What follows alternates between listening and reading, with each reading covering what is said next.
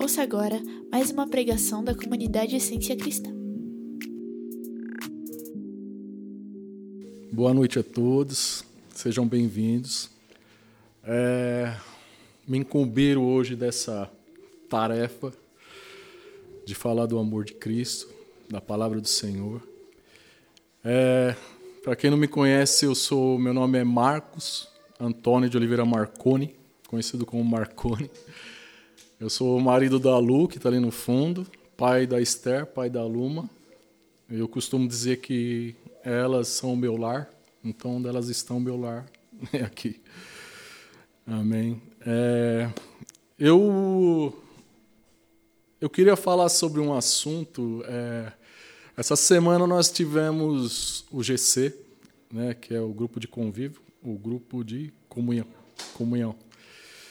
E eu quero dizer que foi muito, muito, muito bom. Foi muito bom estar lá. E aqueles que não puderam estar, eu convido para que possam comparecer quando tiver essa oportunidade. E eu esse evento fez com que Deus colocasse algo no meu coração para poder falar essa noite. Não só isso, mas algo que aconteceu é, no nosso lar também. juntou tudo e, e Deus falou ao meu coração. A gente teve lá no GC com um grupo de convívio e é, entre as conversas e houve é, um derramamento do Espírito.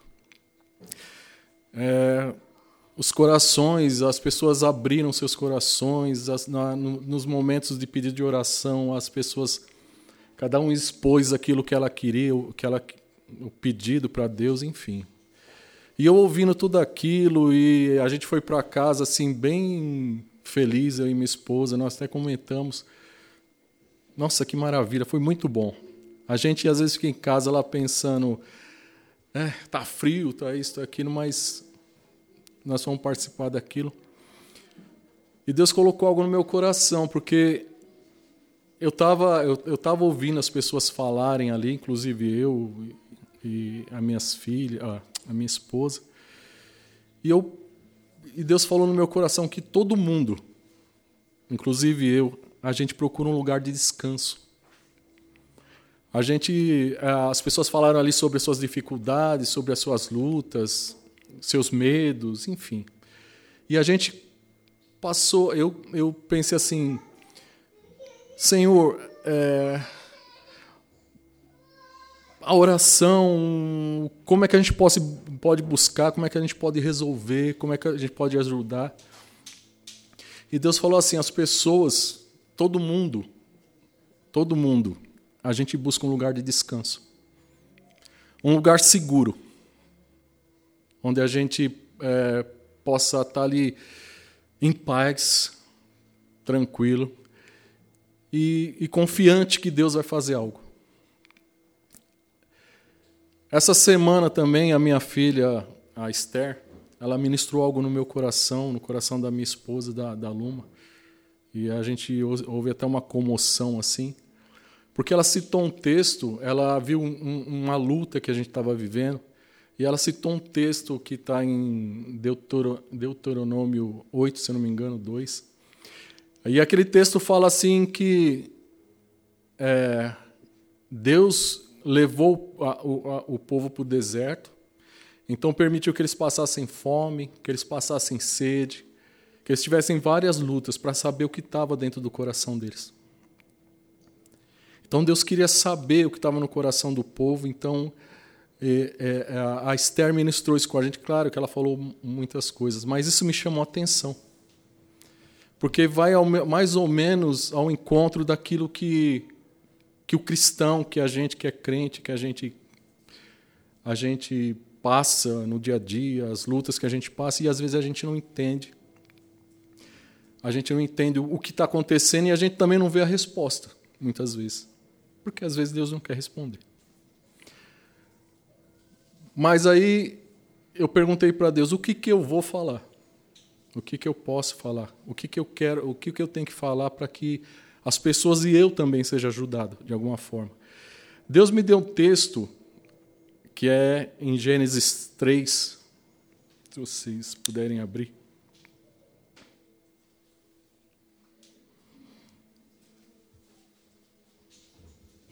Ali está falando da queda do homem. É, eu, vou, eu vou ler esse texto, mas não é não é para não é um texto. Eu sei que um te, esse texto fala de pecado, fala de, de, de mas eu não vou é, eu, não é sobre o pecado que eu quero falar. Eu, eu vou passar perto, mas não é sobre o pecado. Tem algo é, nesse nesse nesse contexto aqui que Deus falou ao meu coração e eu queria passar com os irmãos. É, eu posso ler? Tá, tá bom. É, Gênesis 3, capítulo 1. Ora, a serpente era a mais astuta que todos os animais do campo que o Senhor Deus tinha feito. E esta disse à mulher: É assim que Deus disse: Não comereis de toda árvore do jardim? E disse a mulher à serpente: do fruto da árvore do jardim comeremos, mas do fruto da árvore, que, da árvore que está no meio do jardim, disse Deus: Não comereis dele, nem nele tocareis, para que não morrais. Então a serpente disse à mulher: Certamente não morrereis, porque Deus sabe que no dia em que dele comerdes se abrirão os vossos olhos e sereis como Deus, sabendo o bem e o mal.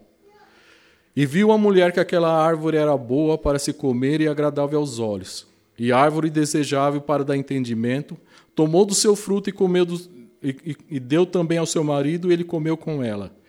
Então foram abertos os olhos de ambos e conheceram que estavam nus, e coseram folhas de figueira e fizeram para si aventais. E ouviram a voz de Deus que passeava no jardim pela viração do dia. Esconderam-se Adão e sua mulher da presença do Senhor Deus entre as árvores do jardim. E chamou o Senhor Deus a Adão e disse-lhe: Onde estás? E ele disse: Ouvi a tua voz soar no jardim e temi, porque estava nu e escondi-me. E Deus disse: Quem te mostrou que estava nu? Comeste tu da árvore que te ordenei que não comesse? Então disse Adão então disse Adão: A mulher que me deste por companheira, ela me deu da árvore e eu comi. E disse o Senhor Deus à mulher: Por que fizeste isso? E disse a mulher: A serpente me enganou e eu comi. Até aí.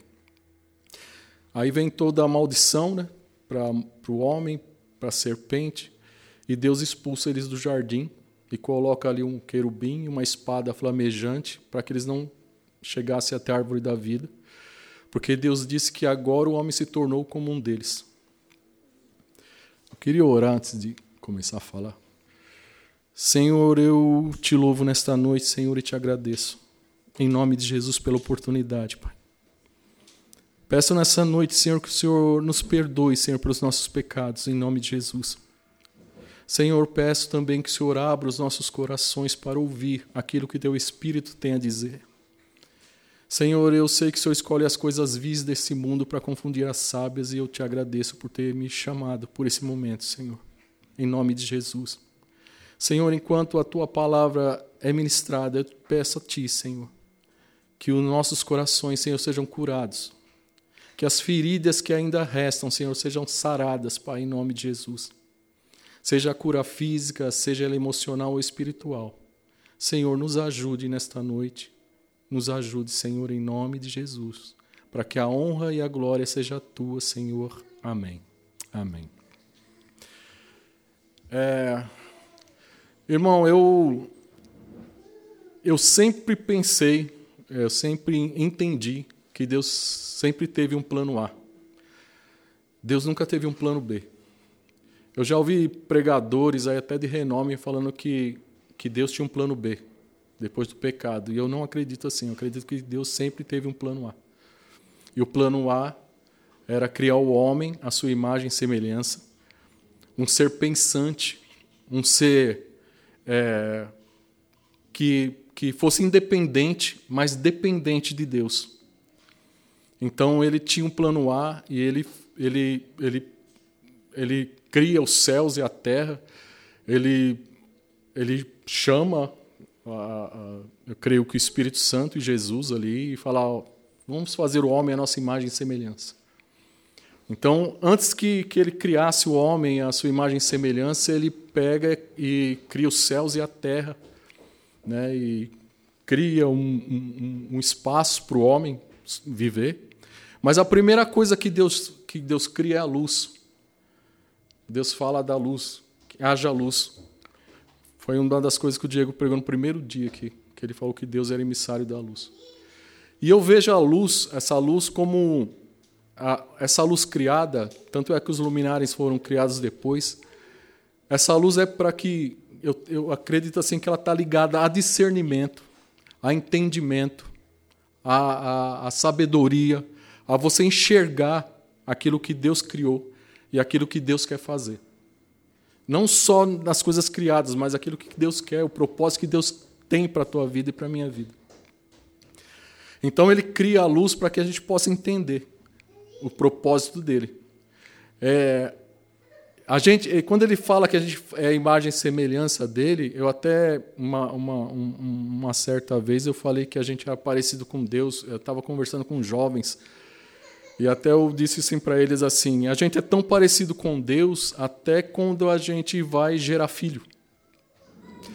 Porque Deus pega e, e, e, e cria a terra, transforma a terra, cria os mares, cria todas as coisas, e no meio da terra ele coloca um jardim. Aí eu até brinquei com eles, eu falei assim que quando a gente, quando a minha esposa falou assim para mim, ó, oh, tô grávida. Ou estamos grávidos. A primeira coisa que a gente foi fazer é procurar um espaço e melhorar aquele espaço e pintar aquele espaço e deixar tudo bonitinho para a vinda das nossas filhas. Tanto a Luma quanto a Esther foi a mesma coisa. E naquele canto daquele quarto nós colocamos o berço, o jardim do Éden. E nós colocamos o véuzinho e decoramos e fizemos enfeitinhos e todos os dias a gente ia lá naquele lugar e a gente conversava com elas. As minhas filhas, tanto uma quanto a outra, toda vez que eu ia lá no quarto conversar com elas, eu chegava do trabalho e conversava com elas, eu sabia que elas entendiam, que elas ficavam com as mãozinhas assim. Aí eu falava assim, ó, tá na hora de dormir. Aí eu ficava assim na, na no nariz delas, assim, elas pagavam as duas.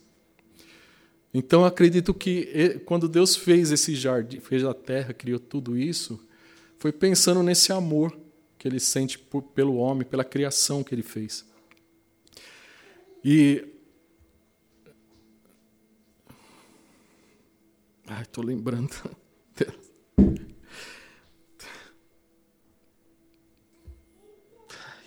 Senhor, tem misericórdia, Jesus. Então, e quando eu, eu lembro das coisas das minhas filhas, eu lembro de Deus. Eu lembro do que Deus fez na minha vida e na vida da minha esposa. E eu queria é, falar sobre esse texto, e aos pouquinhos vou falando, eu vou, eu vou chegar na parte que eu quero falar. Eu queria que vocês acompanhassem comigo aqui no, no, no Gênesis 1, Está escrito assim: Ora, a serpente era mais astuta que todos os animais do campo que o Senhor tinha, que o Senhor tinha feito. E esta disse à mulher: É assim que Deus disse: Não comereis de toda árvore do jardim? Um dia perguntaram para mim assim, é, um dos jovens lá, é, por que Deus havia escolhido a serpente? Eu falei, eu não sei porque o próprio texto já fala que era um dos animais mais astutos que tinha. Então, aí perguntaram para mim assim: e por que a mulher? Aí eu falei assim: a gente, eu lembrei até um tempo que nós fomos no shopping, é um tempo, nós, às vezes a gente vai no shopping e a gente vamos comer do estacionamento até a praça de alimentação, elas vão parando em todas as lojas assim, olhando. O homem não, o homem, se você falar, vamos comer na praia, o homem vai direto, mas a mulher, eu acredito que, não, eu não estou falando por mal isso, tá? Mas é porque a mulher, ela tem um, é mais sensível, ela, ela é sensível e ela, ela é muito pelo que ela olha, pelo, por que ela vê assim, então talvez seja por isso que a serpente resolveu atacar a mulher, atingir a, a mulher. No 2 está assim, ó, e disse a mulher à serpente: Do fruto das árvores do jardim comeremos, mas do fruto da árvore que está no meio do jardim disse Deus: Não comereis dele, nem nele tocareis, para que não morrais. Então a serpente disse à mulher: Certamente não morrereis, porque Deus sabe que no dia em que dele comerdes, se abrirão os vossos olhos e sereis como Deus, sabendo o bem e o mal. Irmãos, é, é, eu, não, eu, não, eu não queria, eu não, eu não vou falar, eu, eu não vou falar em tom de acusação isso. Mas assim, ó, às vezes eu queria perguntar assim, é, eu vou fazer a mesma pergunta que eu fiz para mim quando eu li o texto. É, quem é a serpente na minha vida? Quem que é a serpente no meu caminho? É a TV? É o amigo? É o vizinho? É o pastor? É o seu trabalho? Quem que está te afastando dos caminhos do Senhor? Quem que está te tirando do propósito de Deus? Ou a gente mesmo, ou eu mesmo sou a serpente na vida de alguém? O que está fazendo? O que está me, me afastando do caminho do Senhor? O que está querendo fazer com que eu me torne melhor que o Senhor, ou maior que o Senhor? Ou me afaste do Senhor e siga o meu rumo sozinho? Quem que é a serpente na minha e na sua vida? Quem pode ser essa serpente que está te atrapalhando no convívio com Deus? Te tirando da presença de Deus para te encher o coração de soberba e de arrogância. E de cobiça, né? E viu a mulher que aquela árvore era boa para se comer e agradável, e agradável aos olhos, e a árvore desejável, desejável para dar entendimento tomou do seu fruto e comeu, comeu e deu também ao seu marido, e ele comeu com ela. Essa, essa boa para se comer e agradável aos olhos, desejável para dar entendimento, está falando daquela. É, é, como fala? Soberba da vida, né, de cobiça dos olhos, né, o texto que fala lá no, no Novo Testamento. Então foram abertos os olhos de ambos e conheceram que estavam nus e cozeram folhas de figueira e fizeram para si aventais. Aqui eles tentaram encobrir o erro, eles da forma deles, do jeito deles. É, é, é uma, às vezes é uma coisa que a gente muitas vezes tenta fazer, disfarçar o nosso pecado, ou esconder o nosso pecado, ou o nosso erro de alguma forma. Então a gente é, se camufla, então, diante de alguém, quando as pessoas olham para a gente e falam assim: nossa, que homem de Deus, que mulher de Deus, olha um crente. Então, a gente julga muito pela aparência da pessoa, ou, ou até mesmo na, em, em algumas atitudes, as pessoas demonstram que, que são fiéis, que são cristãos, que são aquele. Então, elas muitas vezes se disfarçam e, e fazem para si é, roupas, coisa e, e se cobrem coisa que só Deus pode fazer isso. E ouviram a voz do Senhor que passeava no jardim pela viração do dia. Eu sei, meu irmão, que, que quando a gente está a gente está em pecado, a gente comete erro, eu sei que a consciência da gente acusa porque a gente é cristão e o Espírito fala. Né? Então Deus visitava ali pela viração do dia. Essa viração do dia aqui, meu irmão, eu li lá e não é porque virou o dia.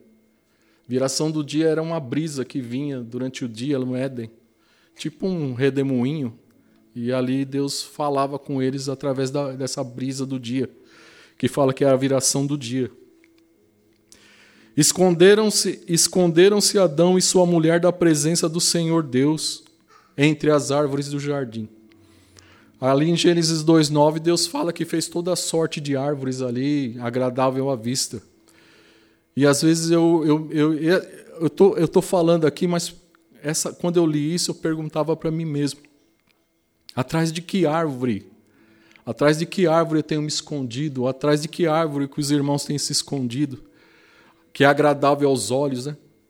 Atrás de uma roupa, atrás de um trabalho, atrás de um, de um ministério, atrás de uma profissão, atrás de um cargo, onde todo mundo olha para você e fala: Oh,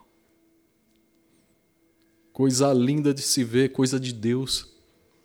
E você está se escondendo, e a gente está se escondendo atrás de, de, de, de aparência. E eles, eles se esconderam atrás dessas árvores do jardim. E chamou Deus a Adão e disse-lhe: Onde estás? É, há um tempo atrás, alguns meses, bastante meses aí, eu, eu me vi. É, eu me vi distante de Deus.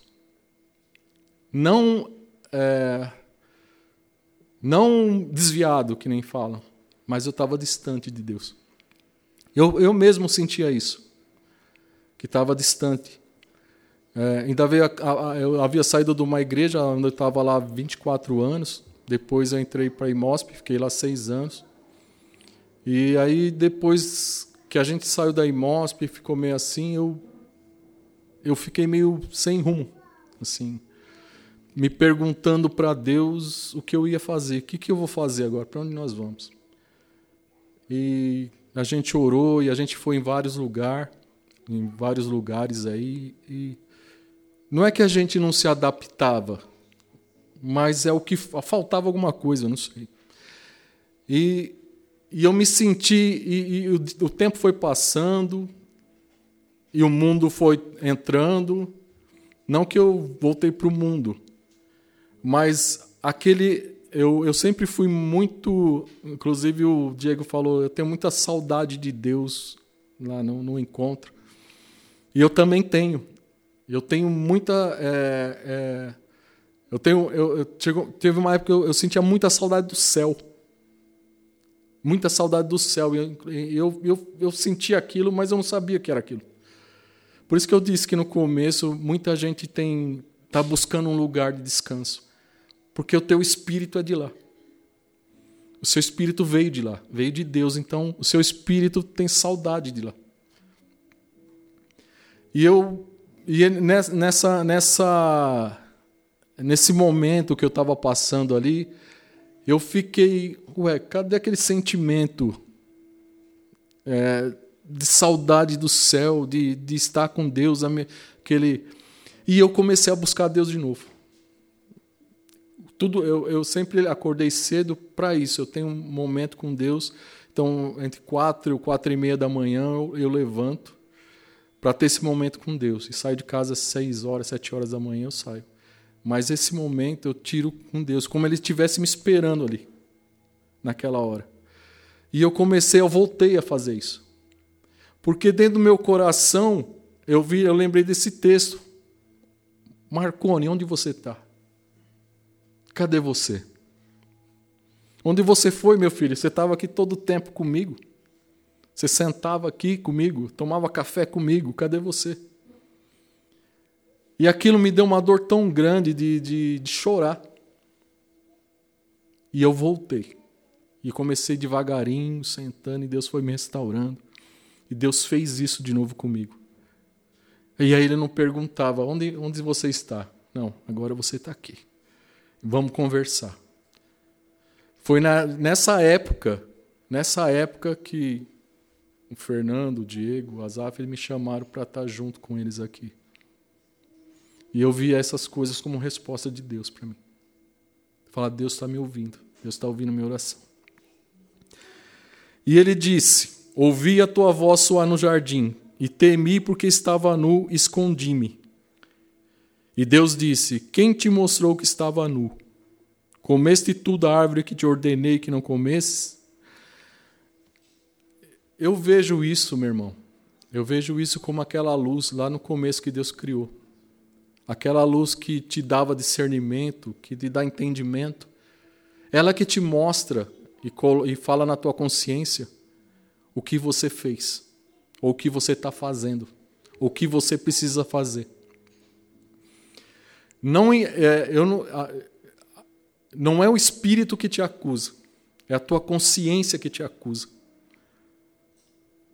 Porque você se tornou um filho de Deus.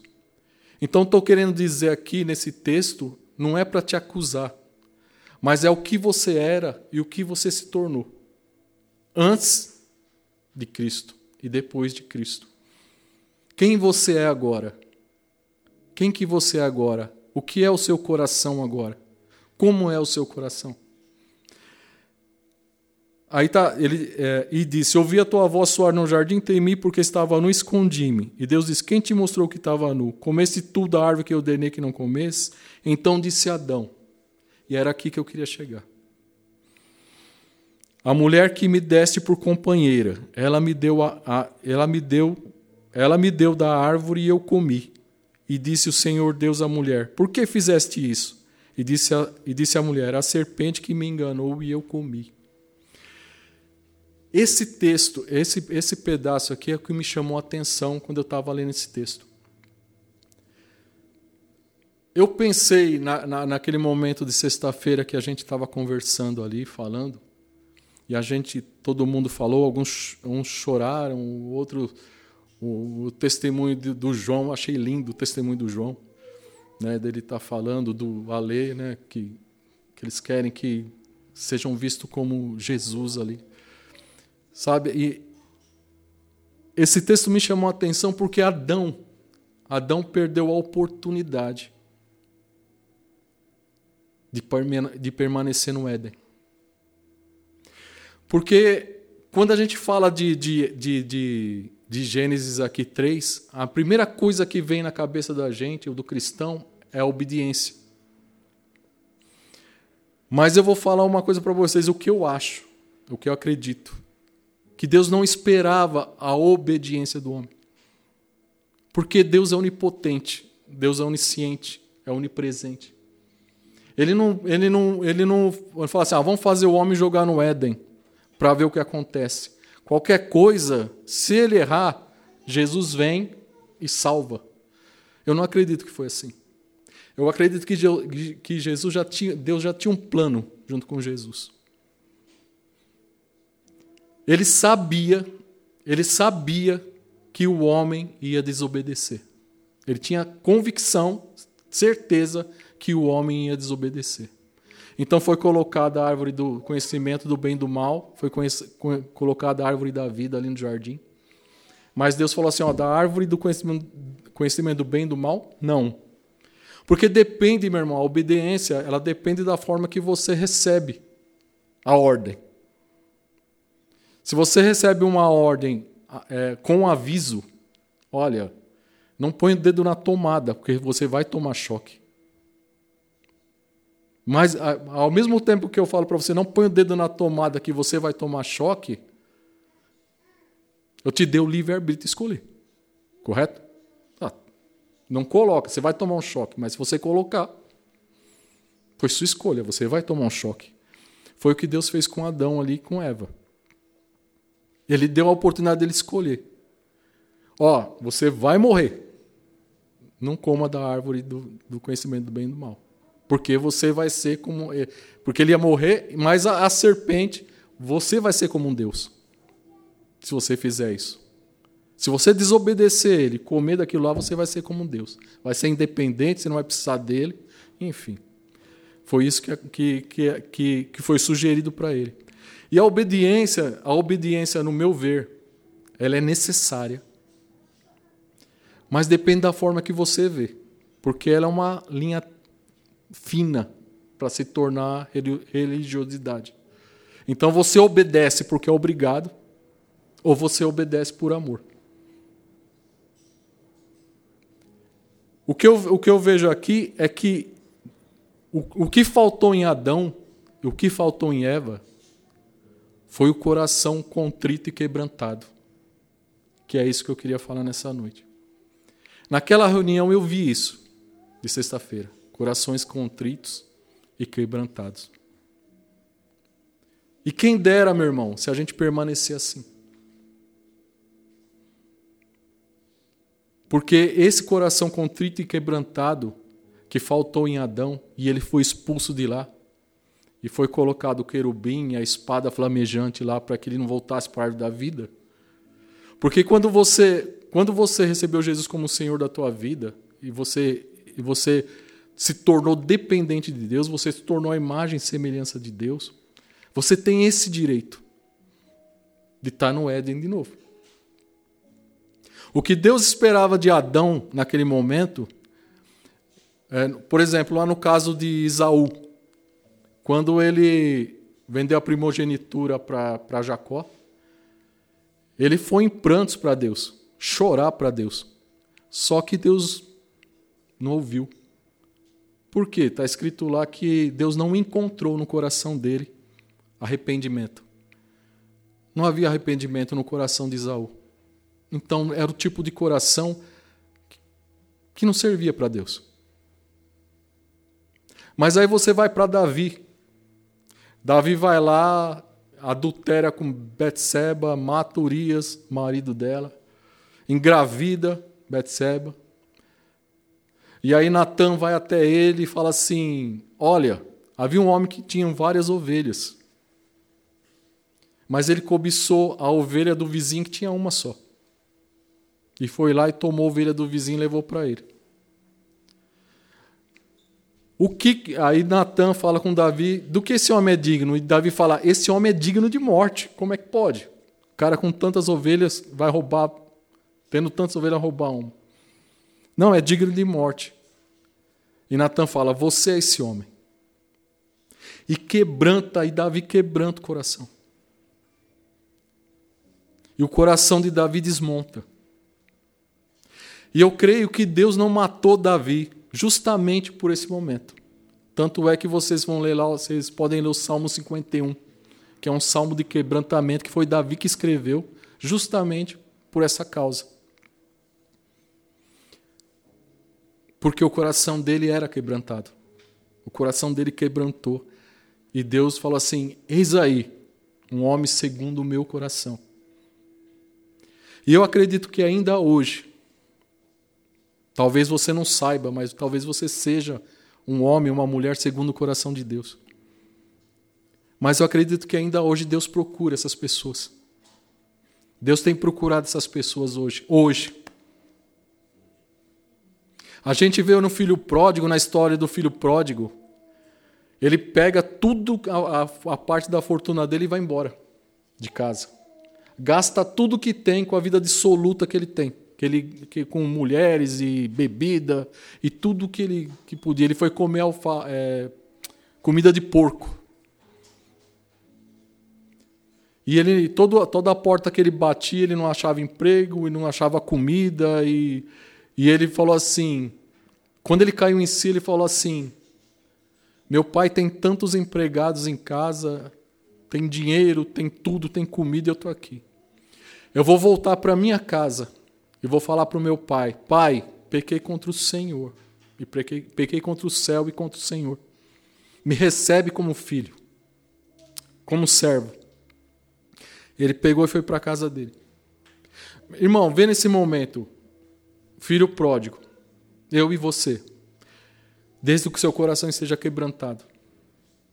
O Pai, Deus, e ele chegou e falou assim: a primeira coisa que ele chega para o pai, e o pai vê ele de longe, e corre para abraçar ele, e fala: Ele fala, pai, pequei contra o céu e contra o Senhor.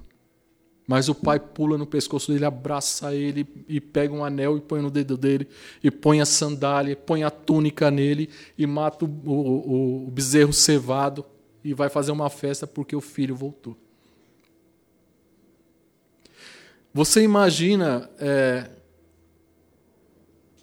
Deus, é, quando Deus olha para mim, para você, quando você está numa vida.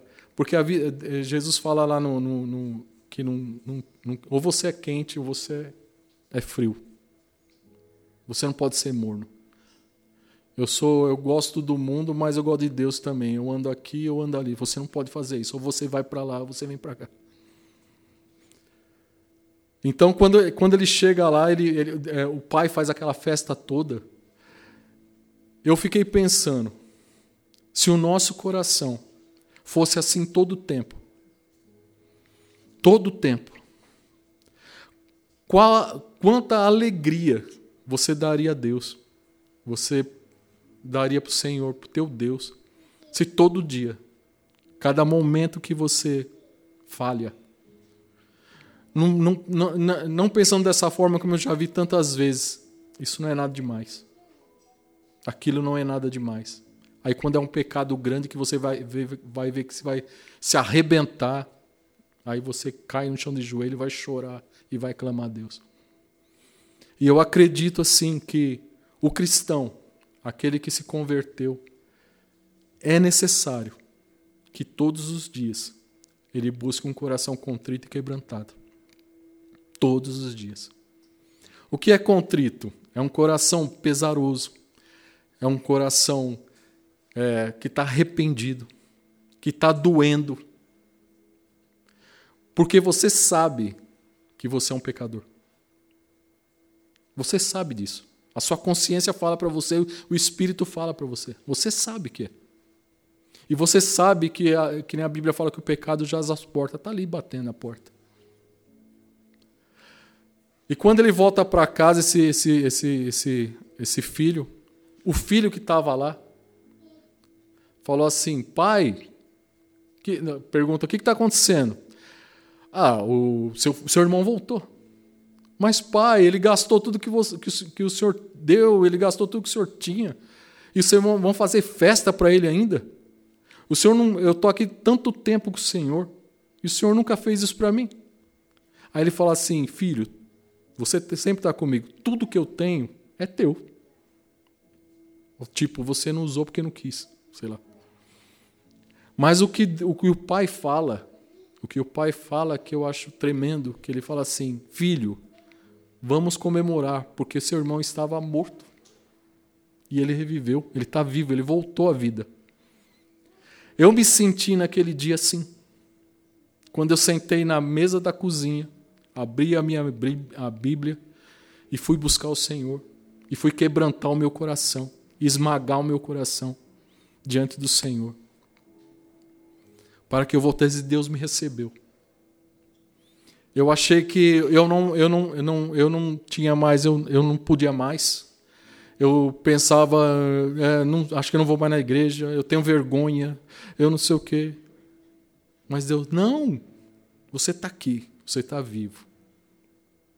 E por último, eu não vou me alongar, mas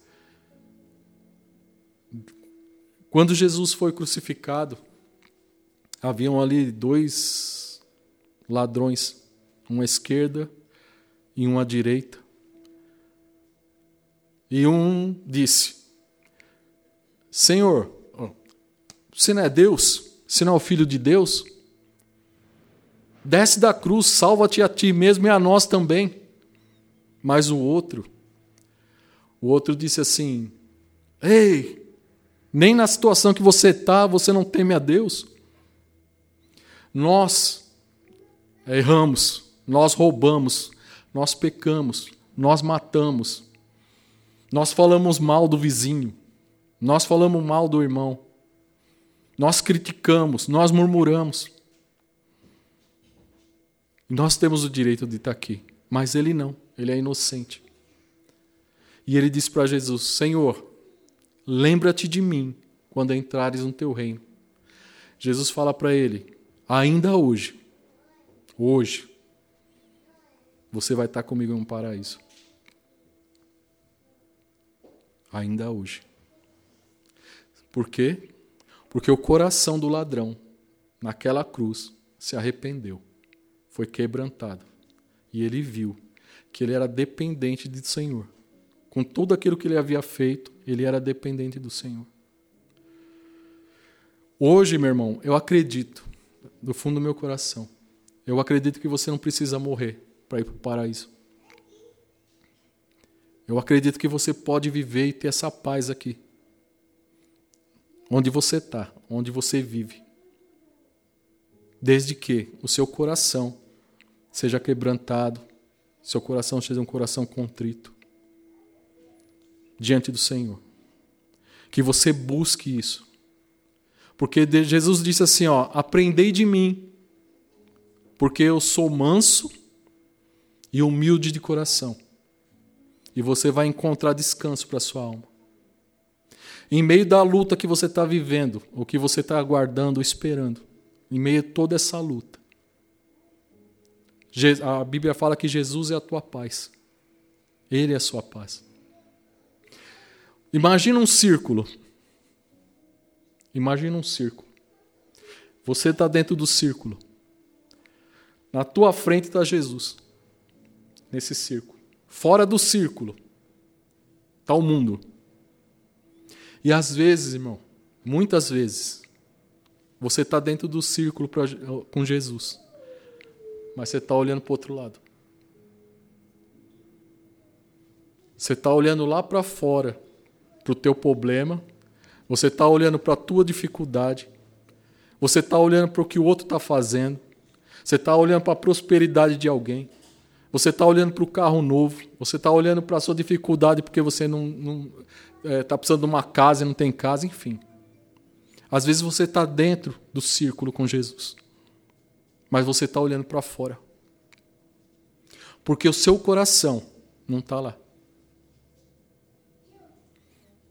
Então, nessa noite, eu queria orar e pedir ao Espírito Santo de Deus que nessa noite ele quebrante o nosso coração em todo tempo.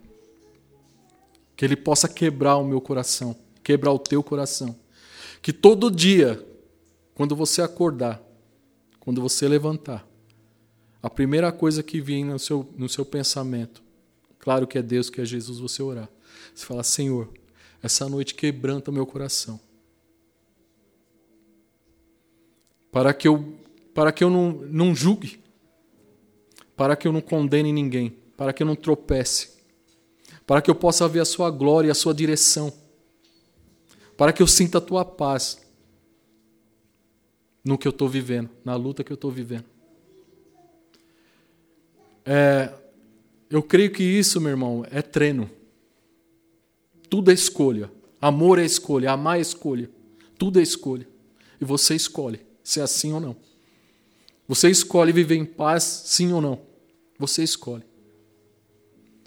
Eu estava conversando com a, com a minha filha, com a Luma, e eu, eu disse para ela assim que eu tenho um sonho, eu desejo, e eu creio é, que a igreja, é, a gente vê que ela deu uma é uma.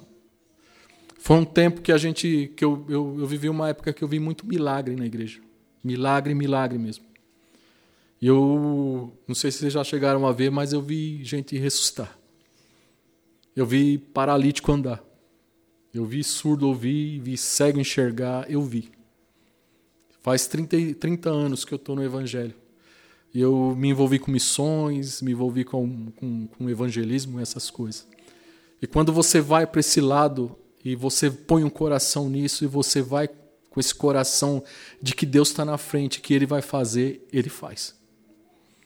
E eu tenho um desejo no meu coração que, que essa igreja, e comece por aqui, que ela possa ver milagre de Deus.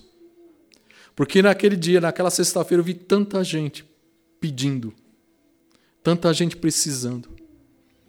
E a gente está ali, a, a, a, gente ainda é, busca a Deus, ora a Deus e a gente fica pensando o que fazer. Inclusive, até eu vejo o esforço do Diego, vejo o esforço do Fernando, da gente, o que, que a gente pode fazer para ajudar o povo, para ajudar as pessoas. E eu sonho ver isso. E eu disse para minha filha, é, às vezes a igreja não vê. Porque é, às vezes nós estamos aqui, mas nós não estamos com Deus. Nós estamos na roda, num círculo junto com Jesus, mas nós estamos olhando para fora. Então, o desejo do meu coração é que a gente possa ver e eu disse que enquanto a igreja não. Eu disse para minha filha que enquanto a gente não. A igreja não quebrantar o coração. Não ter um coração quebrantado, contrito, doído, moído pelo que nós somos. E por causa do Senhor a gente não vai ver. A gente não vai ver milagre. A gente não vai sentir a paz que a gente tanto quer em meio à guerra. Então eu queria orar nessa noite, para que o Senhor, no todo dia, todo santo dia, quebrante o teu coração, assim como tem quebrantado o meu. Eu queria que vocês fechassem os olhos, ou ficassem de pé, como vocês quiserem.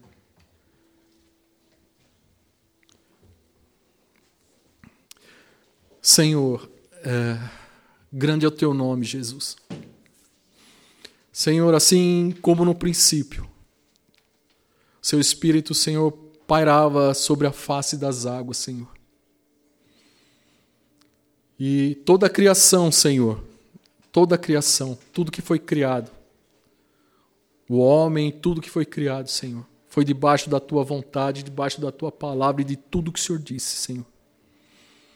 Eu peço nessa noite, ó Senhor, em nome de Jesus Cristo, que o Espírito Santo de Deus paire nessa noite, Senhor, sobre os nossos corações, em nome de Jesus, Senhor. Para que arranque, Senhor, e tire tudo aquilo, Senhor, que não provém de Ti. Tudo, Senhor. Tudo, tudo que não provém de Ti. Toda mágoa, Senhor. Toda dor. Todo luto, Senhor. Tudo aquilo, Senhor, que tem é, afastado, derrubado, deprimido, Senhor, os seus filhos. Em nome de Jesus, Senhor. Para que o Espírito do Senhor reine. Para que Jesus reine nesses corações, Pai. Para que ele se torne um coração contrito e quebrantado, Pai. No nome de Jesus Cristo. Pai, mostra ao aos teus filhos, Senhor, a tua glória. Mostra o teu poder, Senhor, aos teus filhos, para que eles creiam que há um Deus, Senhor, que os ama com todo o coração, Senhor. Que não foi em vão, Senhor, a tua criação. Em nome de Jesus, Senhor. Visita o coração deles agora, Pai. Em nome de Jesus. Sara as feridas, Senhor. Sara em nome de Jesus. Eu sei que o Senhor ouve, Senhor, cada coração, porque esses ouvidos estão inclinados, Senhor, e abertos, Senhor. Suas mãos estão estendidas, Senhor, para salvar. Em nome de Jesus, Senhor. Eu oro nesta noite no nome santo de Jesus Cristo. Vem Espírito de Deus. Vem Espírito de Deus nessa noite em nome de Jesus, Pai. Vem em nome de Jesus, Senhor. Nós clamamos, Senhor. Nós clamamos pelo teu nome, Senhor. Em nome de Jesus, vem, Senhor. Maranata, vem, Senhor. Jesus, vem, Senhor. Vem nesta noite, ó Pai. Sara o nosso espírito, Senhor. Quebranta o nosso coração. Vem, Senhor, com teu poder, Senhor, com a tua graça e a tua misericórdia, Senhor. Em nome de Jesus, Senhor. Somos todos falhos, Senhor. Somos falhos, Senhor. Não somos merecedores, Senhor. Somos como aquele ladrão na cruz, Senhor. Somos como aquele ladrão na cruz, Senhor. Leva-nos, leva-nos, Senhor, de volta ao paraíso, Jesus. Leva-nos, Senhor, para um lugar seguro, Senhor onde possamos estar com o Senhor, conversar com o Senhor, ouvir a tua voz, Senhor, onde não precisamos nos esconder de ti, Senhor, em nome de Jesus. Em nome de Jesus, Senhor. Em nome de Jesus, que possamos olhar e ver a Sua glória, Senhor, em meio à Tua criação. Em nome de Jesus, Senhor. Em nome de Jesus, Pai. Vem quebrando nossos corações, Senhor. Vem Espírito de Deus, quebra o nosso coração, Senhor. Quebra o nosso coração, que haja arrependimento, Senhor, de tudo aquilo que nós já fizemos, Senhor, e não demos conta, e não demos conta ao Senhor daquilo que nós fizemos. Nós te pedimos perdão nesta noite, em nome de Jesus, Senhor, em nome de Jesus. Que nós possamos aprender a perdoar, Senhor, aqueles que nos feriram que nós possamos olhar para os irmãos, Senhor, com misericórdia, com amor, Senhor, e chorar junto. E chorar junto. Em nome de Jesus, Senhor. Eu louvo ao Senhor, Jesus. Eu te louvo, Senhor. Irmão, uma, quando Jesus é, é, no Sermão do Monte, quando Jesus viu a multidão, a primeira coisa que Jesus disse